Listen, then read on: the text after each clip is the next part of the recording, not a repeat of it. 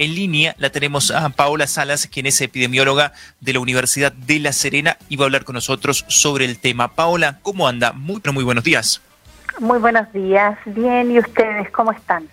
Muy bien, la verdad que muy bien, pero un poco preocupados realmente con esta llegada de la variante Delta. Em, ¿Estamos sobreactuando si digo que estamos preocupados, querida Paola? Eh, no, para nada, fíjate, porque no es tan buena esta variante, al menos en los países donde hay evidencia científica, eh, porque se hace estudio del genoma, ¿cierto?, de, de todos los casos positivos, lo que se ha visto es que hay países como por ejemplo el Reino Unido, que tenía eh, más o menos controlado el tema con la vacuna y la verdad es que en, la última, en las últimas semanas ha aumentado la tasa de incidencia de 6 casos por 100.000 habitantes, lo ha aumentado a 25 por 100.000 habitantes. Eso es más o menos el, el parámetro para que la gente imagine, ¿no es cierto?, del aumento en la transmisión de casos o la, generación de casos nuevos que se puede producir por esta nueva variante.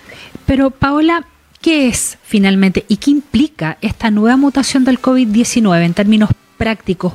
Una de las cosas que nos llamó la atención tenía que ver con que los síntomas son totalmente distintos. Correcto. Mira, ¿qué es? Porque tú me preguntaste qué es. Claro, ¿qué es? Eh, una variante se define como un cambio en el genoma del virus o en el RNA, te das cuenta, en el material genético.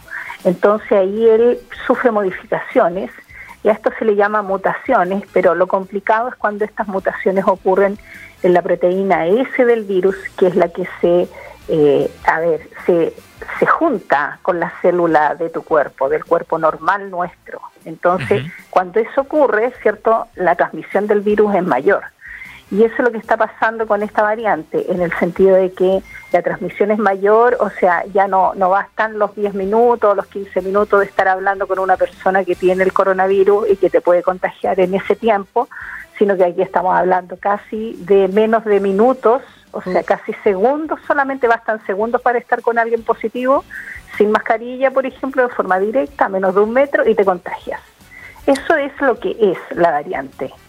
Tú ahora me preguntas también si presenta síntomas distintos. Claro, la variante Delta, fíjate que es súper engañosa porque presenta eh, los síntomas típicos de un cuadro respiratorio alto, que es la congestión nasal, ya la nariz y como que la boca, todo lo tienes congestionado, estornudos y dolor de garganta, a veces acompañado de fiebre. Entonces, te das cuenta que eh, alguien podría pensar que tiene una congestión nasal y estornudo podría ser una alergia pero finalmente es coronavirus.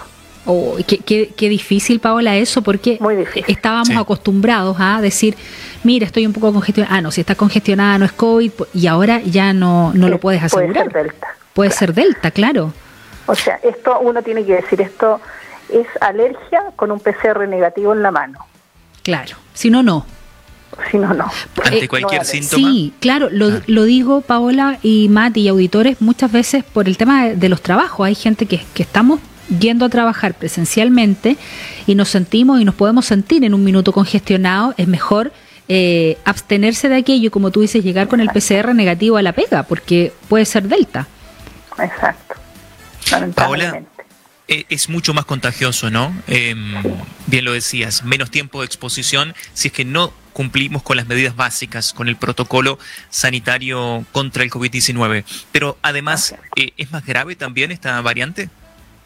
Sí, mira, eh, la transmisión, eh, la probabilidad de transmisión se calculó ya en algunos países donde está imperando el Delta, es de un 64% más de contagio dentro de los hogares sobre la variante alfa del Reino Unido, por ejemplo, y tú sabes que la del alfa ya era 60% más de contagiosa, entonces si tú sumas las probabilidades de contagio, decimos que esta variante puede ser de un 76 a un 117% más de contagiosa.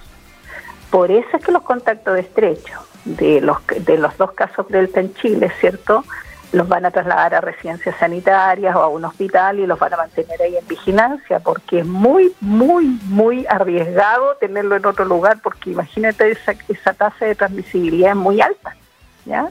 Y el, el contacto estrecho, entonces tú sabes que contagia igual, aunque sea asintomático, ¿cierto? Después de algunos días, Entonces, el, problema está en, que eh, algunas personas se ha reportado en las investigaciones, nuevamente solo donde se hace estudio genómico en el mundo, que podría la tasa de hospitalización llegar a ser el doble. O sea, si antes teníamos un 20% que necesitaba hospitalización, quizá ahora vamos a necesitar un 40% que va a necesitar hospitalización con esta variante. Paola, em, el presidente Sebastián Piñera en el día de ayer, en el balance sanitario, eh, dilucidó o, lo dejó en claro que iba a tener que haber una tercera dosis. ¿Esto para eh, asegura efectivamente refuerzo para estas nuevas variantes que hay en nuestro país? ¿Una tercera dosis es el camino? Es el camino, pero no asegura que tú no te vayas a contagiar. Tú sabes que las vacunas no son para evitar que te contagies, claro. ¿cierto? Son para evitar que te agraves y que vayas al hospital, a, eh, a la UCI y, y, y fallecer finalmente por coronavirus. Eso es lo que evitan las vacunas, en un 90%. Ahora, fíjate que en los estudios de la variante Delta, eh, las investigaciones han señalado que contra la hospitalización después de una dosis de la vacuna ya es algo efectivo, ¿no es cierto?, para la variante Delta. En un 27% el que está vacunado por lo menos no va a ir a hospitalizarse. Pero se requiere la segunda dosis para que esa efectividad, ¿cierto?, eh, suba más del 80% y obviamente con la tercera dosis ese refuerzo también se mantiene en el 80 al 90%. Eso es lo que dicen los estudios, pero que se han hecho solo en Pfizer y AstraZeneca, que son los países que están estudiando el efecto post vacuna de contagiados con variante Delta. El problema en nuestro país es que todavía tenemos 68% de nuestra población, al menos de Coquimbo, vacunados con dos dosis. Nos falta mucho. Nos falta mucho camino todavía por recorrer. Paola, puede sonar un poco obvio, pero ¿qué medidas debo tomar para evitar el contagio de un delta? Tú ya lo dilucidaste, parece muy obvio, pero también parece que nos hemos olvidado. Sí, bueno, tú sabes que lo, más importante es evitar las salidas innecesarias, ¿ya? Evitar las aglomeraciones, o sea, no se exponga, no salga si no es necesario, no vaya al mall, ahora menos, porque si estuviese un caso de variante Delta, de los 50 que viajaron en el mismo avión del caso, el último, ¿cierto? Usted no sabe, entonces tiene que usar la mascarilla siempre, bien utilizada, utilizando toda la nariz, la boca y el mentón. Eso debe cubrir, por eso es que la que más sirve es la KN95, porque esa cubre todas esas, eh, todas esas partes, ¿ya?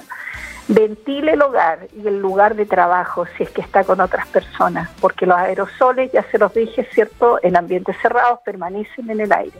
Pero si tú abres la ventana y la puerta, eh, la corriente de aire hace que el aerosol decante y se caiga al suelo. No olvidar vacunarse puede ser lo más importante porque es la, la medida más efectiva contra la pandemia en este momento y las variantes, ¿cierto? y obviamente hay que aumentar de alguna manera la vigilancia genómica, esto va como para las autoridades, ¿cierto? la red de laboratorios en las regiones, porque en realidad nosotros estamos eh, eh, a ciegas en este momento en nuestra región porque no sabemos si todos los casos que estamos teniendo, ¿no es cierto?, cuántos de esos son de distintas variantes. Entonces, yo creo que eh, esas medidas, al menos como personas, son las que podemos hacer. Fíjate que hay países como Australia, que por la variante Delta eh, cerró las, todas las ciudades por dos semanas. Así no hay nadie en las calles, nadie, ¿ya? Rusia fue más drástico porque, bueno, también a ellos, ¿no es cierto?, lo afectó mucho más la variante Delta, llevan como 5,4 millones de contagiados en este momento. Ya eh, ellos eh, hicieron la vacunación obligatoria para los empleados del sector de servicio, crearon una venta de alcohol también prohibida. Ya hay un toque de queda con una extensión de una hora, una hora más. Las escuelas están todas cerradas de lunes a viernes, ¿no es cierto?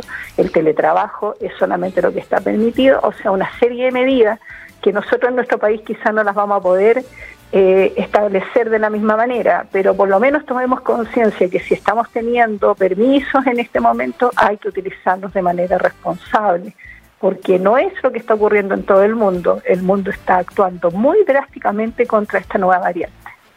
algo muy distinto a lo que estamos viendo en nuestro país, que los contagios han ido bajando, la positividad ha ido bajando, pero tenemos esta disyuntiva del Delta que, como tú dices, el mundo está actuando de manera mucho más drástica.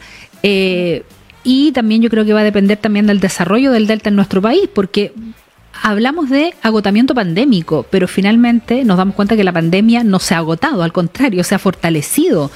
Eh, ¿Vamos a tener que girar en algún minuto, Paola, desde tu mirada epidemiológica hacia una estrictez de las medidas?